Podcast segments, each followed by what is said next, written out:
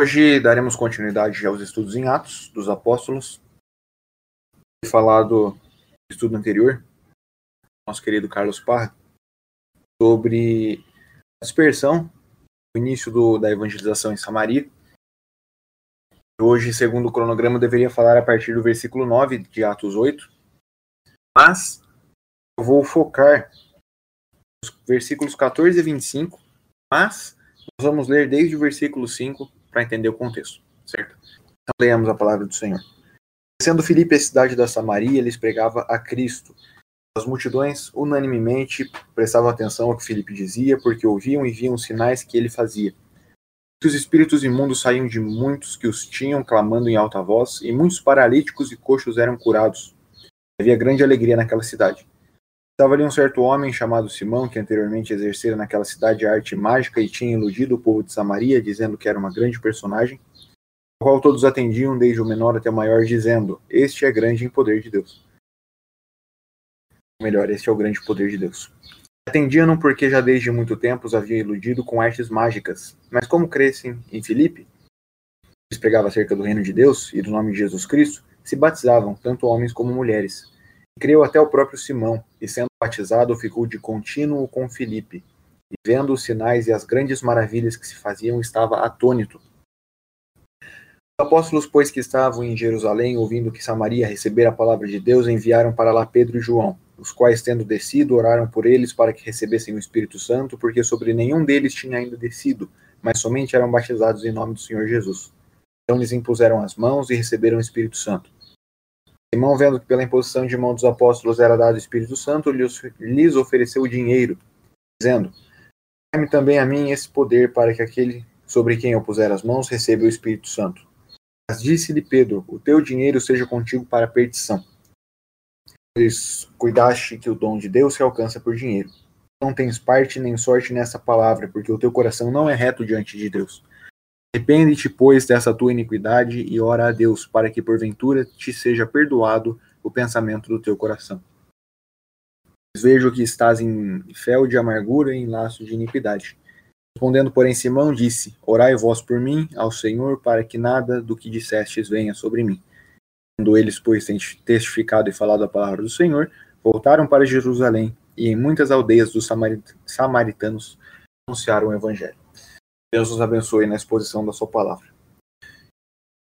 Bom, uh, eu queria, antes de tudo, passar com os irmãos, fazer aqui uma analogia. Imaginem que algo, na verdade, que acontece muito quando nós vemos pessoas no Twitter que postam uma determinada frase, uma outra pessoa posta a mesma frase sem dar os devidos créditos e a pessoa fica um sentida, né, ressentida porque essa frase, assim, foi copiada e ele não recebeu os créditos que ele deveria receber. Acho que isso é algo tão pequeno, mas muitas pessoas sentem-se ressentidas com isso. Agora, pense em um nível um pouco maior. Você inventa algo interessante, outra pessoa copia isso de você, recebe os créditos. Não que eu defenda patentes ou algo assim, mas eu imagino que o sentimento de alguém que, que recebe algo assim deve ser um sentimento de profunda tristeza. Mas vejam que nesse texto nós temos algo um tanto quanto mais grave.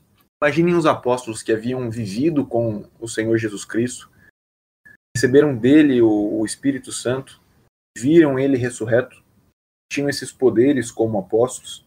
E aí vem um camarada que tinha sido recém-convertido e diz: Ó, oh, por quanto vocês querem eu receber também esse, esse poder que vocês têm? Isso é uma afronta. Isso é uma grande afronta aos apóstolos e ao apostolado em si, como nós vamos ver. Mas isso tudo evidencia algo que estava no mais íntimo do coração de Simão, o mago. Quero trabalhar com os irmãos aqui a ideia de que nós podemos identificar os falsos mestres através da verdadeira fé, a verdadeira igreja. Ou seja, nós temos a verdadeira fé, a verdadeira igreja, nós podemos combater e identificar os falsos mestres que muitas vezes estão dentro da igreja. O texto vai nos falar um pouco sobre isso. O meu propósito é justamente mostrar um pouco disso aos irmãos. Eu eu ressaltei aqui duas grandes verdades que o texto nos ensina. A primeira, do versículo 14 ao versículo 17, nos ensina a desenvolver a verdadeira fé na igreja verdadeira. E, em segundo lugar, no versículo, uh, versículo 18 até o versículo 25, nós devemos condenar a falsa fé dos falsos mestres. Essas são as duas grandes verdades que nós temos aqui nesse texto. Deus nos abençoe nessa exposição. Então, o primeiro versículo que eu quero trabalhar, o versículo 14, diz que os apóstolos ouviram que Samaria tinha recebido a palavra de Deus e por isso eles enviaram Pedro e João. Por que isso fez necessário? Porque Pedro e João tiveram que ir até Samaria se nós vimos no estudo passado que Filipe estava lá pregando. Ah, quando nós estudamos o livro de Atos, nós vemos que o plano de Cristo e nós estudamos isso naquele estudo introdutório. O plano de Cristo é que o seu reino expandiria aos judeus, depois aos samaritanos e por fim aos gentios. E o livro de Atos ele é estruturado nesse fluxo. Ou seja, a, primeiro o Espírito seria derramado aos judeus, aos samaritanos, por fim aos gentios.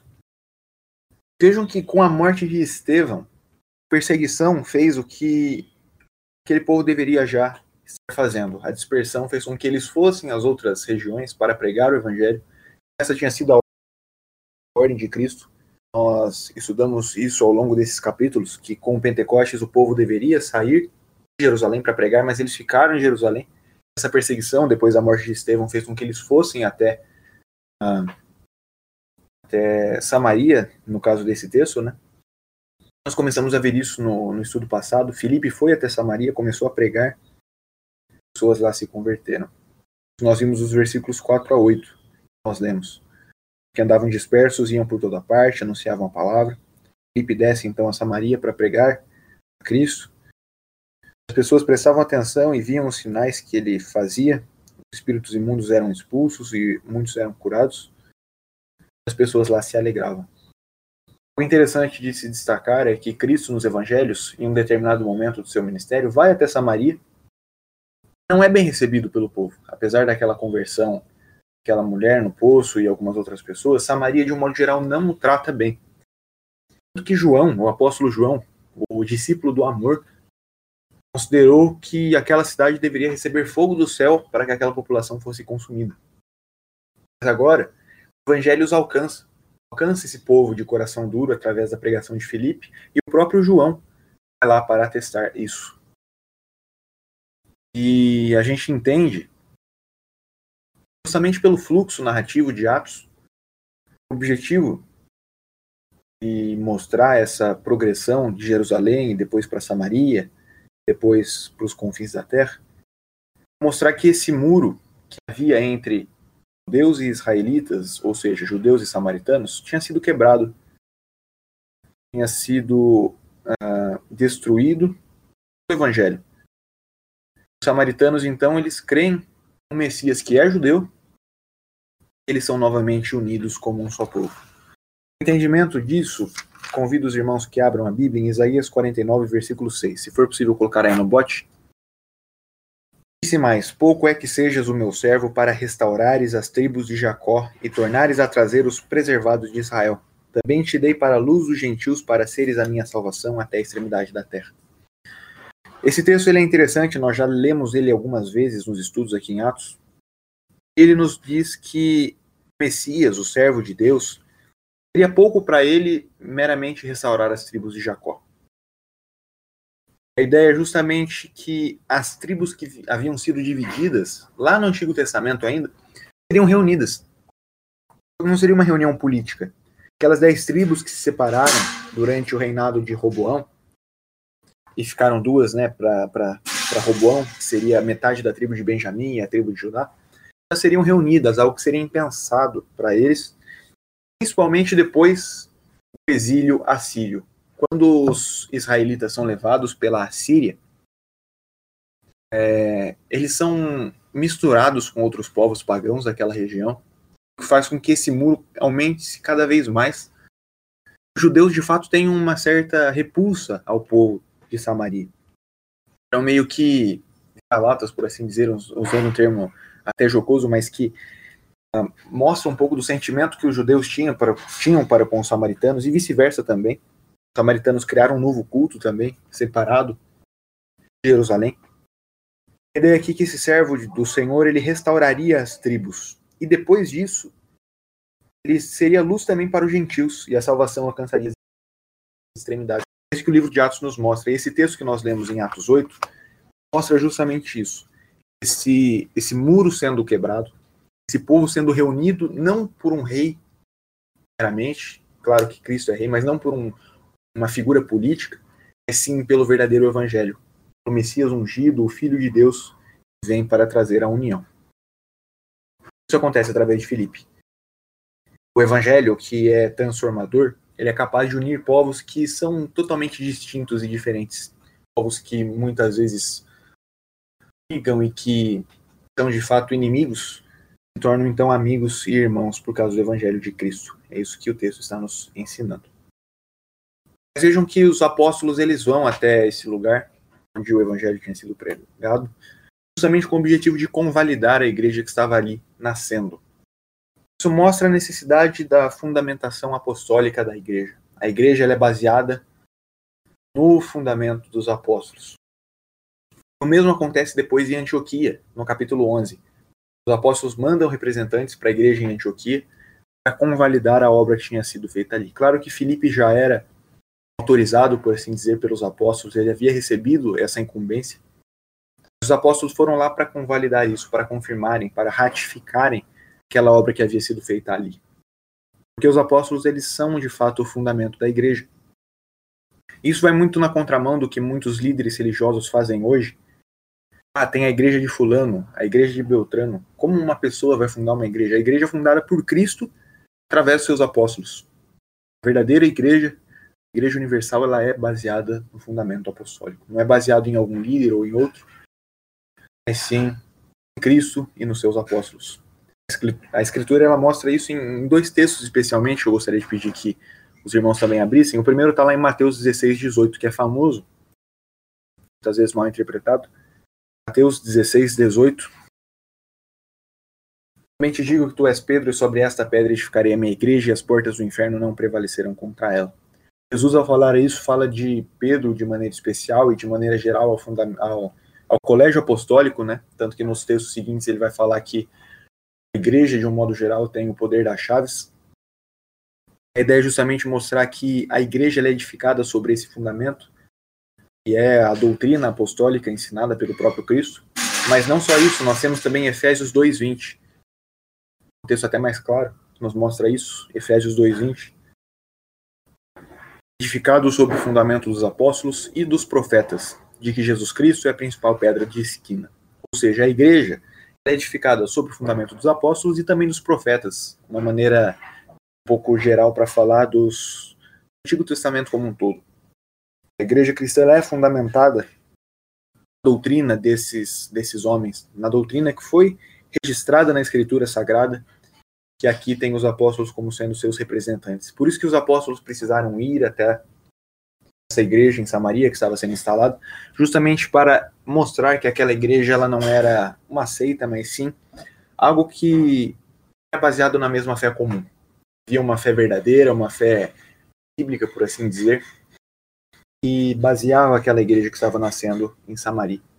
E essa fé verdadeira tem como alvo a pessoa de Cristo. O versículo 16 vai falar que eles eram batizados em nome do Senhor Jesus. Essa sempre foi a pregação dos apóstolos. O foco da pregação apostólica é justamente falar sobre Cristo. E a ideia de mandar os apóstolos para lá ratifica a ideia de que a fé verdadeira só pode ser exercida na igreja verdadeira. Ou seja, os apóstolos pregaram a fé verdadeira, foram lá para ratificar a igreja verdadeira que estava sendo fundada naquele lugar. Isso vai na contramão do que os desigrejados atualmente pensam também. Porque eles acham que não precisam da igreja organizada e visível para fazerem parte do corpo de Cristo, mas isso é uma grande mentira. Porque a igreja verdadeira, ela se reúne para ouvir a palavra, para participar dos sacramentos, para louvar a Deus, para exercer a disciplina quando necessário. Então tudo isso é característico da verdadeira igreja, está espalhada em todo o mundo, e que os igrejados teimam em, em entender. Igreja verdadeira é o lugar onde a verdadeira fé é exercida.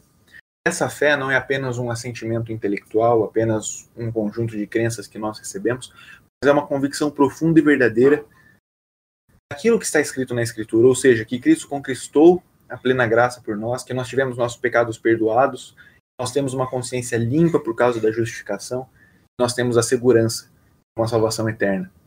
Nós perseveramos até o fim porque Cristo conquistou a salvação para nós. Essa salvação, essa ou melhor, essa fé verdadeira, ela é acompanhada do verdadeiro arrependimento. Nós somos de fato convertidos quando nós nos arrependemos de nossos pecados, nós entendemos que Cristo é aquele que nos que nos salva de fato e isso é atestado pelo sacramento do batismo também. O batismo é um meio de ser inserido na igreja.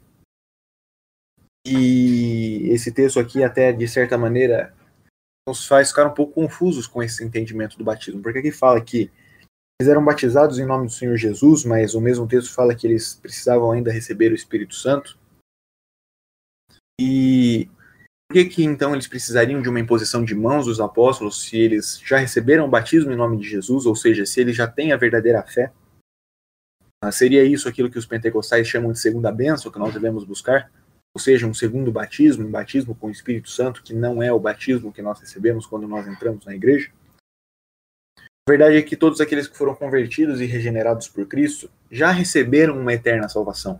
Foram inseridos no corpo de Cristo. E um texto que nos fala sobre isso está lá em Romanos 8, versículos de 9 a 11. Se puder abrir. Romanos 8, de 9 a 11, nós lemos: Vós, porém, não estáis na carne, mas no Espírito, se é que o Espírito de Deus habita em vós. Mas se alguém não tem o Espírito de Cristo, esse tal não é dele. Se Cristo está em vós, o corpo, na verdade, está morto por causa do pecado, mas o Espírito vive por causa da justiça. Se o espírito daquele que dentre os mortos ressuscitou a Jesus habita em vós, aquele que dentre os mortos ressuscitou a Cristo também vivificará os vossos corpos mortais pelo seu espírito que em vós habita. O texto, de um modo geral, liga estar com Cristo e estar com o Espírito de Deus. Estar no corpo de Cristo é ter o Espírito de Deus. Um outro texto que vai reafirmar isso é João, em suas epístolas, ah, em 2 João e também em 1 João, ele vai falar que aquele que tem o filho, tem o pai, o que não tem o filho não tem também o pai. E a ideia de que nós recebemos a trindade, de um modo geral, quando nós nos convertemos a Cristo. Então não tem essa de receber uma segunda vez o Espírito Santo, porque nós, quando somos salvos, nós somos de fato selados com o Espírito Santo, somos convertidos e passamos a ser parte do corpo de Cristo. Isso é que a Escritura nos ensina. Tem um outro texto que eu quero ler com os irmãos. Está lá em 2 Tessalonicenses 2, versículo 13 diz assim: Devemos sempre dar graças a Deus por vós, irmãos amados do Senhor, por vos ter dado, por, por, ou melhor, por vos ter Deus elegido desde o princípio para a salvação, em santificação do Espírito e fé da verdade. Ou seja, o fato de Deus ter elegido e nós termos a fé verdadeira está intimamente ligado com a santificação que o Espírito opera em nós. Mais uma vez, três pessoas da Trindade operando conjuntamente para a nossa salvação. Mas então, texto ah, pode nos deixar com dúvidas, né? O que seria essa segunda bênção aqui, ou esse batismo com o Espírito Santo que o texto está falando? A gente vai ver que o objetivo do texto não é falar de uma segunda bênção, mas é outro. Algo muito característico do livro de Atos. Mesmo que no livro de Atos, mesmo que o evangelho tenha sido pregado em diversas cidades, em Atenas, em Corinto, em, Éfeso, em, enfim, uh, em Cesareia, em Jerusalém, em mais outras cidades, o livro de Atos só nos mostra quatro derramamentos do Espírito Santo. No primeiro momento, em Atos 2, que nós já estudamos, em Jerusalém, lá no dia de Pentecostes. Estão todos reunidos, eles recebem o Espírito Santo de Deus, passam a fazer sinais e prodígios.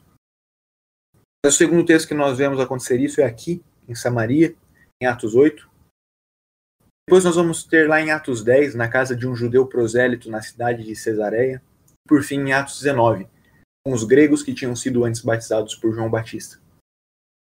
O que Atos nos mostra ao descrever esses quatro derramamentos do Espírito Santo para demonstrar a presença da verdadeira igreja de Cristo esse movimento que vai desde os judeus até os gentios.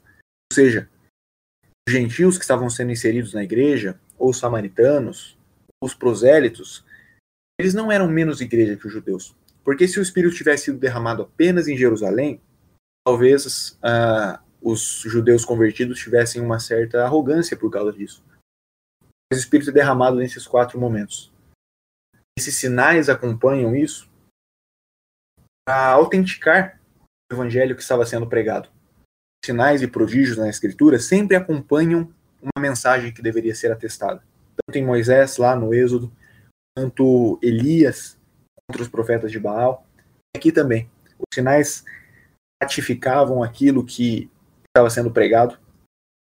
Mas uma vez que as escrituras foram dadas, essas manifestações especiais do Espírito, do Espírito que foram quatro, elas cessam, porque aquilo que havia sido uh, revelado, que precisava ser provado, o Evangelho é de fato verdadeiro e que alcançou judeus, samaritanos, gentios, de fato atestado pelo Espírito, né? foi provado.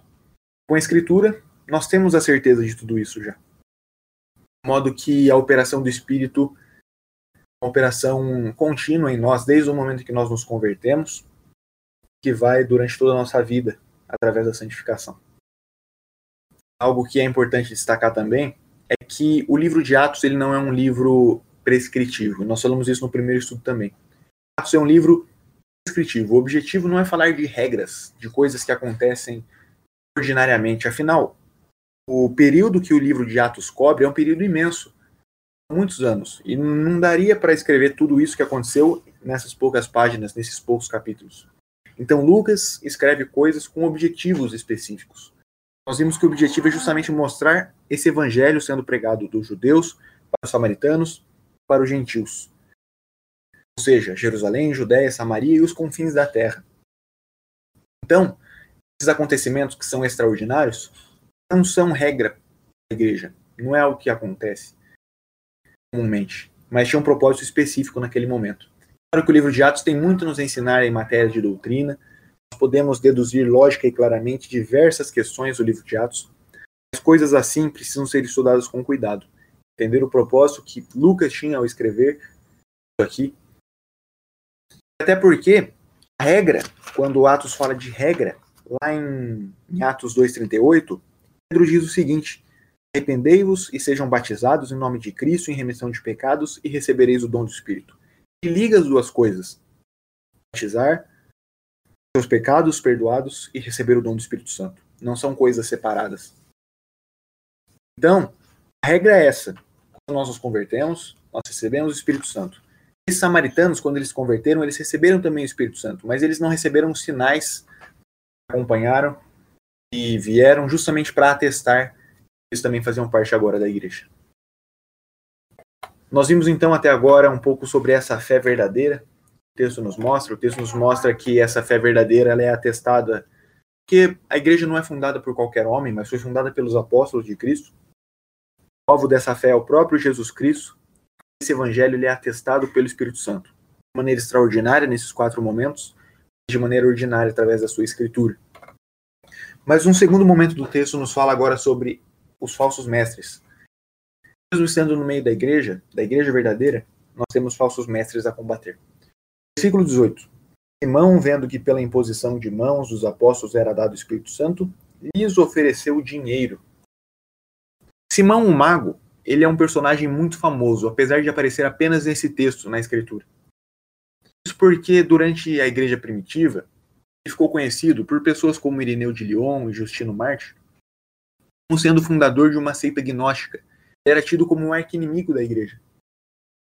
Eu acho que dá para a gente pensar, a igreja naquela época entendia Simão, o mago, como sendo um daqueles que João fala em suas epístolas, como sendo o anticristo, aquele que estava no meio da igreja, que não permaneceu no meio da igreja, mas que saiu o mundo afora para pregar heresias, para combater a ideia de que Cristo de fato é homem.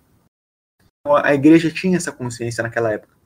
E faz sentido, de fato, tem nexo essa ideia de que Simão depois foi um herege que criou uma seita. Mas aqui no versículo 18, nós lemos que ele invejou, por assim dizer, o poder que os apóstolos tinham. ofereceu dinheiro por isso. Essa prática de Simão ela é conhecida hoje como sendo a simonia, um termo técnico utilizado para se referir a qualquer tipo de comércio que é feito com a fé. Tanto que a palavra vem de Simão, simonia vem de Simão, e é comercializar aquilo que é matéria de fé. Ele, o texto nos mostra que ele queria ter vantagem com aquilo que a fé oferecia, mas ele não, ele não queria abraçar a fé e as suas implicações propriamente ditas. Alguns comentaristas afirmam que um dos motivos pelos quais ele não recebeu esses sinais é justamente porque a fé que ele tinha não era uma fé verdadeira, ele não havia sido verdadeiramente convertido. Mas vejam que seu objetivo não era aqui ter apenas o poder, não era ter apenas os sinais que os apóstolos tinham, mas ele queria de fato comprar o apostolado. Ele fala: ah, eles ofereceu dinheiro para que esse poder, que ele tivesse o poder de impor as mãos sobre os outros e dar o Espírito Santo. Ele não queria ter apenas os sinais que o Espírito Santo dava, mas ele queria também ter o poder de dar o Espírito Santo aos outros. Ele queria comprar o apostolado.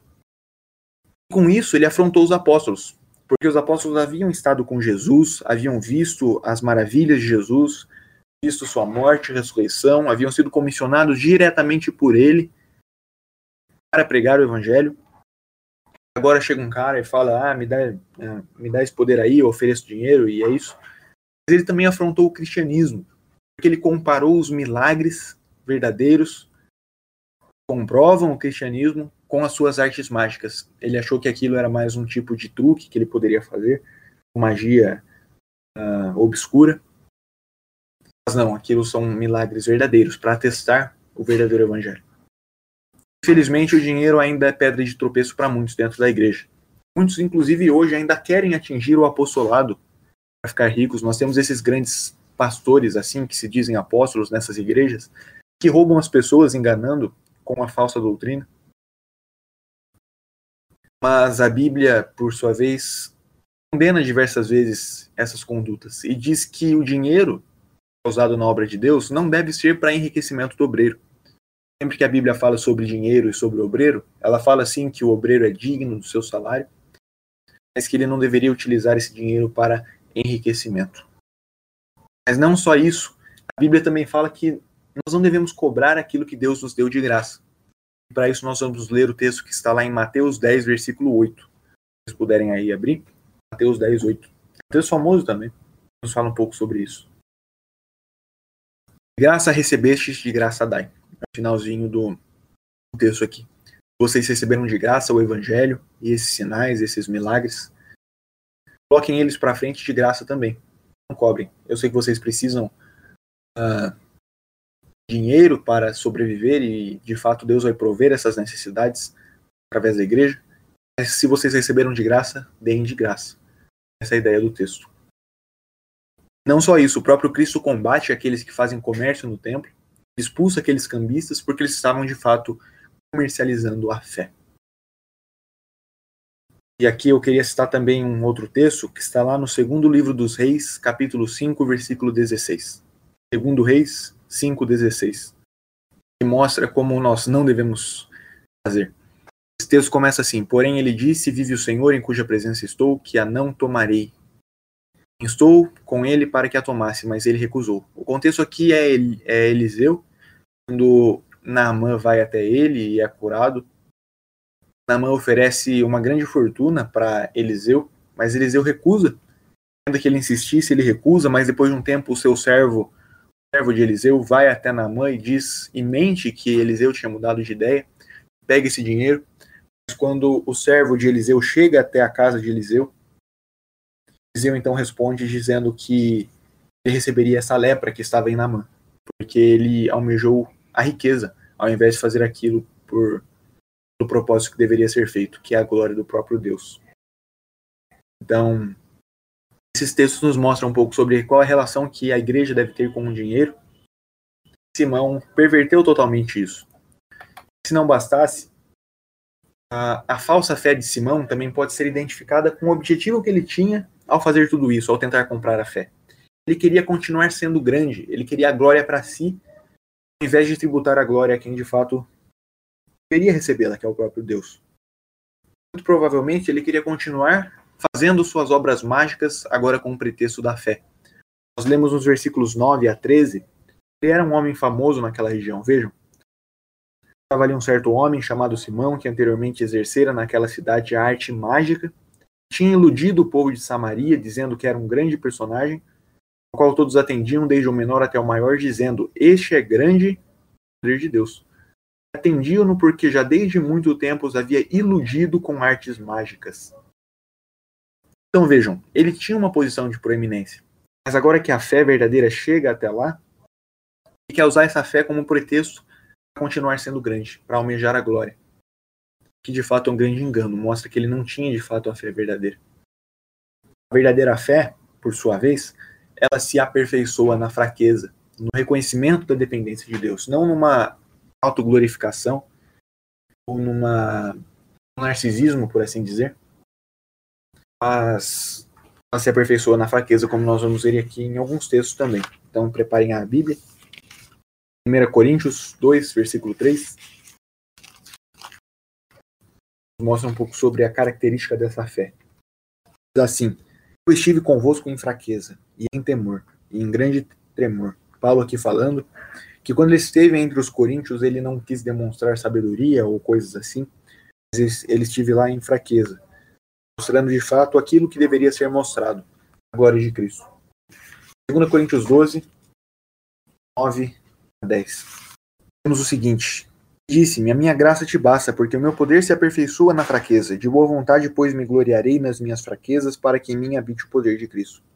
Por isso sinto prazer nas fraquezas, nas injúrias, nas necessidades, nas perseguições, nas angústias por amor de Cristo, porque quando estou fraco, então sou forte.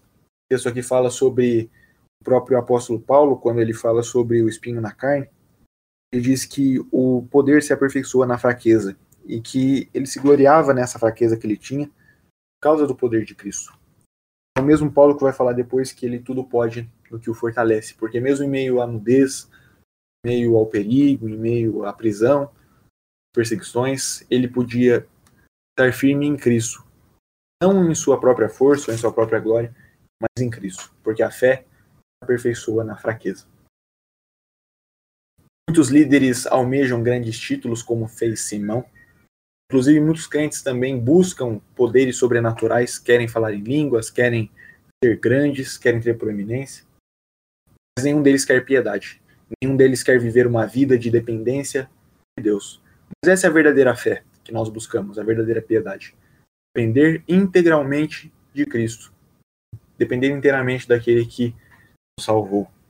Não buscar para nós a glória, mas tributar a ela quem deve de fato o nosso Senhor Jesus Cristo. Mas o texto também nos fala, em Atos 8, Simão ele não tinha de fato se convertido verdadeiramente a Deus, porque ele praticava, ele praticou, melhor dizendo, a atrição. Ou seja, ele não tinha um coração contrito. Ele não tinha de fato um arrependimento verdadeiro que acompanha a fé verdadeira. Pedro entendeu isso e ele diz: ah, O teu dinheiro seja contigo para a perdição. Literalmente, sejam destruídos tu e o teu dinheiro. Sabia que Simão era ímpio ainda. Ele não havia de fato sido convertido. A falsa fé de Simão é evidenciada um pouco depois também em sua falta de arrependimento. Simão ele teve como se fosse um remorso do que ele havia feito, saber que a sua falsidade tinha sido descoberta por Pedro e pelos outros apóstolos, mas ele não se converteu verdadeiramente a Deus. O coração dele não era reto. O próprio Pedro fala isso. E Pedro diz: Arrepende-te, pois, dessa tua iniquidade e ora a Deus, para que sejam perdoados, se porventura, uh, porventura seja perdoado. Né? Talvez você possa ser perdoado se você se arrepender ao Senhor. Só que Simão não faz isso. Simão mostra-se de fato um não convertido, como foi Esaú. Nós podemos ver isso lá em Hebreus 12, versículo 16 e 17. Esaú ele teve um comportamento muito parecido. Hebreus 12, 16 e 17. Ninguém seja fornicador ou profano, como Esaú. Por uma refeição vendeu o seu direito de primogenitura. E bem sabeis que, querendo ele ainda depois herdar a bênção, foi rejeitado, porque não achou lugar de arrependimento ainda que com lágrimas o buscou. Esaú quis de volta a primogenitura que ele tinha vendido, mas ele não alcançou o arrependimento. Ele de fato sentiu a tristeza, viu as consequências dos seus atos, buscou o Senhor, não se arrependeu verdadeiramente. O mesmo acontece também com Saul. Saul diversas vezes tive, teve oportunidade de se arrepender, mas não se arrependeu. Judas também, Judas não se arrependeu. Ele teve uma tristeza pelo que ele fez, ele viu as consequências, mas não se arrependeu verdadeiramente. Não recorreu ao Senhor. Mas a grande verdade é que Deus requer de nós um verdadeiro arrependimento, um arrependimento sincero. Quando nós pecamos, quando nós falhamos, esse arrependimento acompanha a verdadeira fé. Tenham o que diz Salmo 51, versículo 17. Os sacrifícios para Deus são um espírito quebrantado. É um coração quebrantado e contrito, não desprezarás, ó Deus. Deus não despreza aquele que verdadeiramente se entristece pelos seus pecados e busca a Deus com contrição. Isaías 57, versículo 15. 57, 15 nos diz o seguinte: Que assim diz o alto e o sublime, que habita na eternidade e cujo nome é santo. Um alto e santo lugar habito, como também com o contrito e abatido de espírito, para vivificar o espírito dos abatidos e para vivificar o coração dos contritos. Deus habita nos céus, lugar alto, mas ele também habita com aquele que se arrepende, o contrito, aquele que busca a face do Senhor, aquele que busca de fato Deus que pode salvar. Bom, concluindo então o nosso estudo, depois de termos visto essas duas grandes verdades, um primeiro momento falando sobre a verdadeira fé na verdadeira igreja, no segundo momento falando sobre a falsa fé na verdadeira igreja, como ela deve ser combatida, quais são os indicativos dessa essa falsa fé. Vimos a questão da simonia, que é a, o comércio da fé. Nós vimos o desejo pelo poder, pela glória. Nós vimos também uma atrição, a falsa contrição, o falso arrependimento. Tudo isso marca o falso convertido, marca o falso profeta. A verdadeira fé, por sua vez, é a marca da igreja apostólica. A igreja fundada em Cristo, através dos seus apóstolos, tem como marca a fé verdadeira que acompanha o arrependimento verdadeiro. Essa fé verdadeira é capaz de mostrar quem é aquele que não se arrependeu de fato. Caso de Simão, isso foi claro. Mas às vezes isso é um pouco mais difícil de, de entender. Nós muitas vezes não conseguimos identificar os falsos mestres nas nossas igrejas, no nosso meio.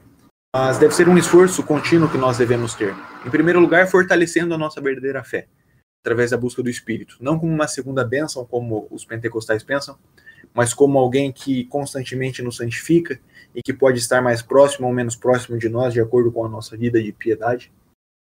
Mas então nós devemos buscar essa vida de piedade, porque quanto mais nós nos achegamos ao Senhor, mais nós temos critérios para distinguir os falsos mestres do meio da igreja.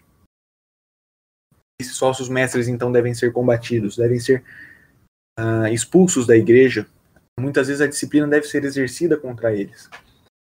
Mas mesmo para Simão, para alguém como Simão, que foi um herege, que construiu uma seita, que foi atemizado por toda a igreja cristã, mesmo para ele, Pedro disse: Arrepende-te, pois dessa tua iniquidade, e ora a Deus, porque porventura te seja perdoado o pensamento do teu coração. Deus ainda nos diz: arrependam-se de seus pecados. Se talvez algum de nós aqui ainda não teve essa consciência, uh, dos seus pecados, Deus ainda nos diz que nos arrependamos.